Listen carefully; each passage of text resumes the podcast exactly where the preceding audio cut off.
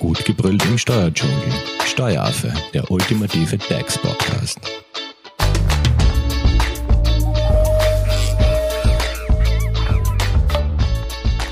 Hallo und herzlich willkommen beim Steueraffen. 3G am Arbeitsplatz. Seit 1. November trat ja die dritte Covid-19-Verordnung in Kraft. Unter anderem äh, geht es darum, die 3G-Regel am Arbeitsplatz umzusetzen. Und was es damit konkret auf sich hat, beziehungsweise wie 3G am Arbeitsplatz umzusetzen ist, darüber möchte ich mich heute mit unserer Expertin unterhalten. Zu Gast im Studio ist Arbeitsrechtsjuristin Jessica Garmani-Hofer von der Hofer Leitinger Steuerberatung. Hallo Jessica. Hallo Simone. Könntest du vielleicht einmal ganz kurz zusammenfassen, die Eckpunkte dieser Maßnahme, also dieser 3G am Arbeitsplatz Verordnung. Ja. Ab wann gilt die und was ist die überhaupt? Genau. Also vielleicht nur jetzt ganz kurz, weil das jetzt eben sehr stark ähm, in den Medien war. Es ist jetzt mit ähm, vergangenen Montag sind dann äh, zusätzliche Änderungen zu dieser Maßnahmenverordnung in Kraft getreten. Das heißt, ab Montag gelten da verschärfte oder seit Montag gelten da verschärfte Bestimmungen, insbesondere dazu, was jetzt wirklich ein 3G-Nachweis ist. Weil bisher war es ja beispielsweise so, dass auch der Wohnzimmertest als 3G-Nachweis ähm, gegolten hat. Und seit Montag ist es so, dass eben die Wohnzimmertests nicht mehr gelten, die Antikörpertests nicht mehr gelten und die Zutrittstests vor Ort eben auch nicht mehr gelten. Also dass man jetzt beispielsweise, wenn man einen Mitarbeiter, der eben diese drei G-Regel am Arbeitsplatz eben mittels Test nachweisen will, der kann sich dann nicht einfach im Betrieb sozusagen testen und erfüllt damit diese ähm, 3G-Regelung. Und zusätzlich ähm, gilt für Arbeitnehmer in der Nachtgastronomie beziehungsweise ähm, Arbeitnehmer bei Veranstaltungen mit über 500 Teilnehmern, ähm, dass die einen PCR-Test brauchen, der eben ja grundsätzlich diese 3G-Bestimmung sozusagen erfüllt. Und die müssen aber zusätzlich eine Maske, eine Maske tragen also eine FFP2-Maske tragen. Aber 3G ganz kurz, also geimpft, getestet oder genesen. Und bei getestet gilt eben jetzt nur mehr dieser PCR-Test. Ja, genau. Mhm. Und ähm, wie, sie, wie sieht da jetzt äh, die Rechtslage aus, wie das Betriebe quasi umzusetzen haben? Genau. Also da ist es eben so, dass das eigentlich schon seit 1.11. gilt, diese ähm, Covid-Maßnahmenverordnung und die besagt eben, dass der Arbeitgeber beziehungsweise auch die Inhaber von den Betrieben und die Betreiber von einem Betrieb, also die Unternehmer selber, ähm, Arbeitsstätten, wo ein äh, physischer Kontakt zu anderen Personen nicht ausgeschlossen werden kann, nur mehr betreten dürfen, wenn sie eben diesen 3G-Nachweis haben. Die Verschärfung Verschärfungen eben, wie gesagt, jetzt eben mit Montag und bis 14. November gibt es noch eine Übergangsregelung. Da kann man diese 3G-Regelung, so, sage ich jetzt einmal, noch umgehen, indem man eine FFP2-Maske tragt. Aber eben ab Mitte November müssen die Arbeitgeber ähm, insbesondere eben ihre Mitarbeiter nach diesem 3G-Nachweis äh, befragen, sage ich jetzt einmal so. Und gibt es irgendwelche Ausnahmen? Genau, also was den physischen Kontakt betrifft, da sagt die Verordnung eben, dass physischer Kontakt nicht ähm, gegeben ist, wenn man höchstens zwei physische Kontakte pro Tag hat, die im Freien stattfinden und nicht länger als 15 Minuten dauern.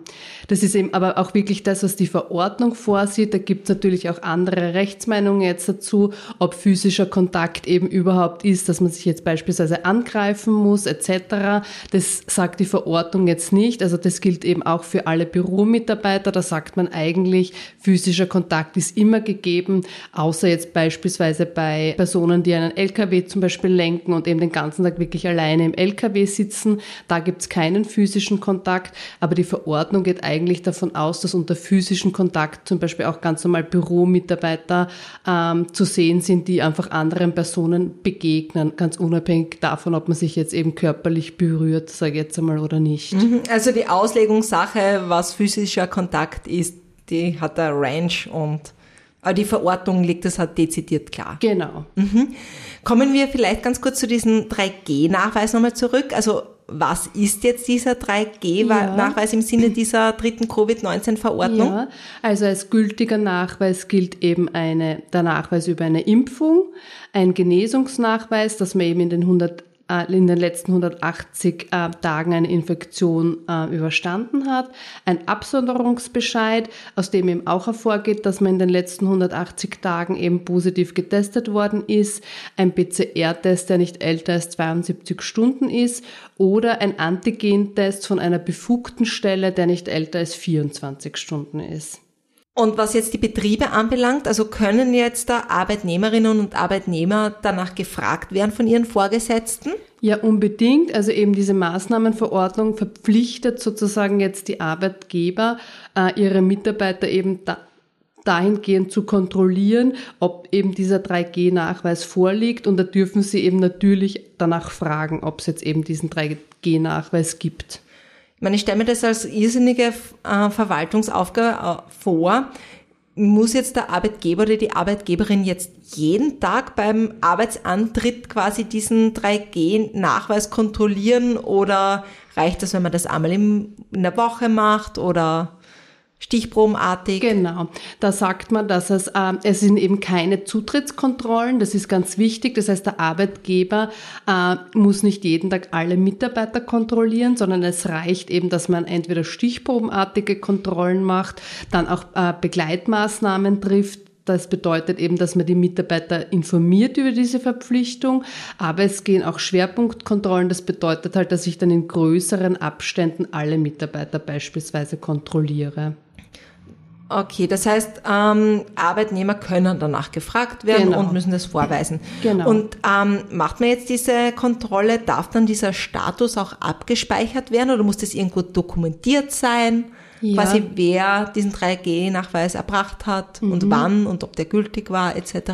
Das ist eh auch eine wichtige Frage, wo es auch ein bisschen Uneinigkeit gibt, sage ich jetzt einmal. Aber wenn man jetzt die äh, wieder streng, sage die Verordnung auslegt und auch die Rechtsmeinung der Wirtschaftskammer teilt, dann ist es so, äh, dass man den Status, also das den Status, den der Mitarbeiter hat, also ob er jetzt beispielsweise eben geimpft ist oder genesen, dass man den nicht abspeichern darf, weil es würde eben äh, dem Datenschutzrecht ähm, widersprechen. Ähm, was man aber sehr wohl darf, beziehungsweise wo es eben auch eine Empfehlung der Wirtschaftskammer dazu gibt, ist, dass man die Kontrolle entsprechend dokumentiert. Und das bedeutet, dass ich mir beispielsweise sehr wohl eine Liste anlegen kann, die das Datum enthält, den Namen des Mitarbeiters und eben, ob er den 3G-Nachweis erbracht hat, ja oder nein, aber eben nicht dazu schreibt, was es eben, wie er den Nachweis erbracht hat. Also ob das jetzt eben beispielsweise ein Impfpass gewesen ist. Du bist auf der Suche nach einem Steuerberater? Dann bist du bei Hofer Leidinger Steuerberatung gut aufgehoben. Nutze jetzt die Möglichkeit eines kostenlosen Erstgesprächs. Denkbar machbar. Mehr dazu unter www.hoferleidinger.at. Kommen wir vielleicht noch ganz kurz zum Thema, ähm, wenn ich jetzt da geimpft oder genesen bin, dann ist der Nachweis eh klar zu erbringen. Jetzt äh, muss ich, bin ich weder das eine noch das andere. Das heißt, ich muss testen gehen. Darf ich das während der Arbeitszeit eigentlich machen? Ja. Also kann ich während der Arbeitszeit einen PCR-Test machen? Mhm. Also da gibt es ein ganz klares Nein. Freiwillig kann der Arbeitgeber mir diese Zeit natürlich immer gewähren, aber der Mitarbeiter hat keinen Anspruch, dass er vom Arbeitgeber für die Zeit ähm, der Testung eben freigestellt wird und das Entgelt fortgezahlt bekommt. Das heißt, er muss das in der Freizeit machen und muss sich eben auch selber darum kümmern, kümmern, dass es rechtzeitig passiert. Mhm. Was ist, wenn sich jetzt der Arbeitnehmer oder die Arbeitnehmerin jetzt äh, nicht darum kümmert und keinen 3G-Nachweis erbringt? Gibt es da irgendwelche Strafen, Sanktionen oder so? Ja, also bis 15. November, habe ich eh eingangs schon gesagt, gibt es noch diese Übergangsbestimmung, dass man eben da diesen 3G-Nachweis ähm, quasi ersetzen kann durch die FFP2-Maske. Aber danach gilt eben ausschließlich dieser 3G-Nachweis und wenn ein Mitarbeiter eben den nicht erbringt und vom Arbeitgeber eben kontrolliert wird, der Arbeitgeber das eben auch mitbekommt, äh, dann muss der Arbeitgeber den Mitarbeiter quasi nach Hause schicken äh, und es liegt eine Arbeitsverhinderung vor, die aber quasi im Verschulden des Mitarbeiters liegt und der Mitarbeiter hat dann keinen Anspruch auf Entgeltfortzahlung. Das heißt, er muss dann zu Hause bleiben, bis er eben den 3G-Nachweis quasi irgendwie erbringen kann. Und hat aber eben keinen Anspruch auf Entgeltfortzahlung und auch keinen Anspruch auf Homeoffice. Genau, weil das wollte ich gerade fragen, so quasi, genau. wenn ich jetzt Mitarbeiterin bin und sage, nein, mir ist das alles blöd, ich möchte es nicht, aber ich mache Homeoffice. Das heißt, ich habe keinen Anspruch darauf. Genau, ich habe keinen Anspruch darauf. Ich müsste das mit dem Mitarbeiter eben vereinbaren. Also der Arbeitgeber und der Arbeitnehmer müssen damit eben beide einverstanden sein. Da gilt das Gleiche auch für einen Urlaub oder für einen Zeitausgleich, weil diese Frage ist jetzt von unseren Klienten auch immer wieder gekommen. Ja, dann äh, soll der Mitarbeiter eben quasi einfach Urlaub nehmen für diesen Tag, wo er jetzt beispielsweise keinen Test hat. Ähm, das funktioniert aber eben auch nur dann, wenn der Mitarbeiter wiederum damit einverstanden ist. Also der Arbeitgeber kann den Mitarbeiter jetzt nicht auf Urlaub schicken. Das heißt, es ist nicht einseitig. Genau. Mhm. Ähm, kann jetzt der Arbeitgeber oder die Arbeitgeberin das Tragen einer Maske anordnen? Ja, da ist es jetzt auch so, dass ähm, bevor diese 3G-Regelung jetzt in Kraft getreten ist, äh, war das grundsätzlich möglich. Jetzt durch das Einführen der, des, des 3G-Nachweises geht das nicht mehr. Quasi wenn der Mitarbeiter eben den 3G-Nachweis korrekt erbringt, kann der Arbeitgeber grundsätzlich ähm, keine FF, das Tragen von der FFP2-Maske nicht mehr anordnen.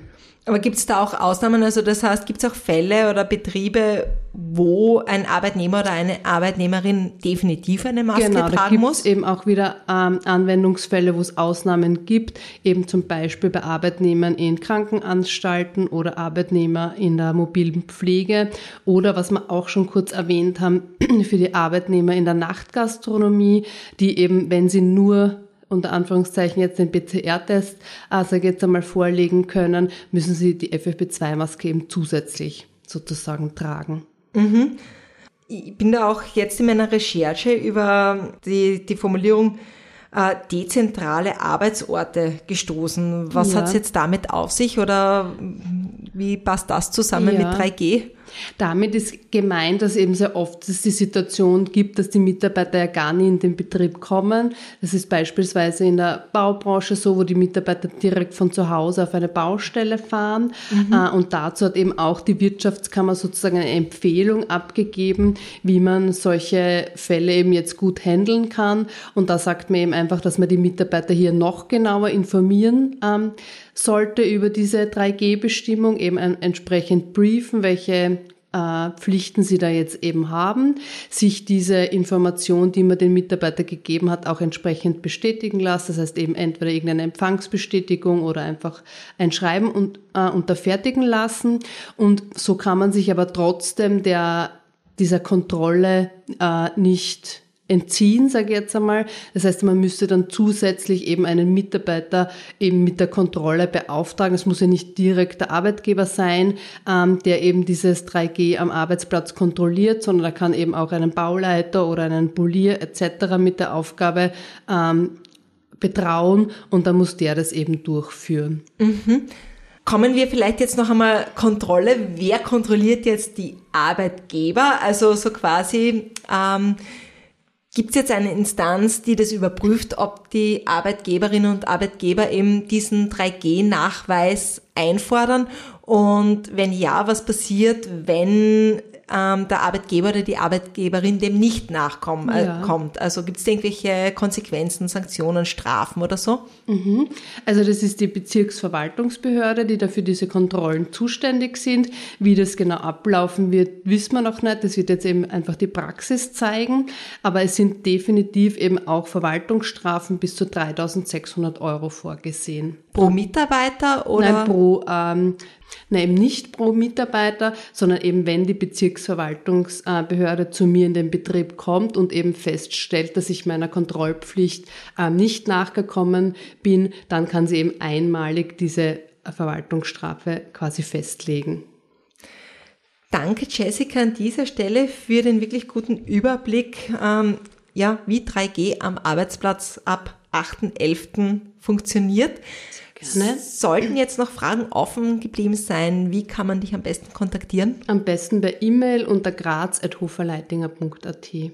Perfekt. Und ihr könnt uns natürlich auch gerne über unsere Social Media Kanäle kontaktieren. Hinterlasst uns einfach eine Nachricht oder liked unseren Post. Ähm, sollte es da Fragen geben, leiten wir diese auch gern weiter. Dankeschön an dieser Stelle, Jessica. Danke auch. Und danke euch fürs Zuhören. Tschüss. Tschüss. Das war Steueraffe. Wenn ihr noch Fragen, Wünsche oder Anregungen habt, nutzt die Social Media Kanäle. Den Steueraffen findet ihr auf Facebook und auf Instagram. Hinterlasst einfach ein Like oder einen Kommentar. Und wenn ihr keine Podcast-Folge mehr verpassen wollt, dann abonniert den Steueraffen in eurer favorisierten Podcast-App. Weitere Infos findet ihr auch unter www.steueraffe.at. Vielen Dank fürs Zuhören, bis zum nächsten Mal, wenn es wieder heißt, gut gebrüllt im Steuerdschungel.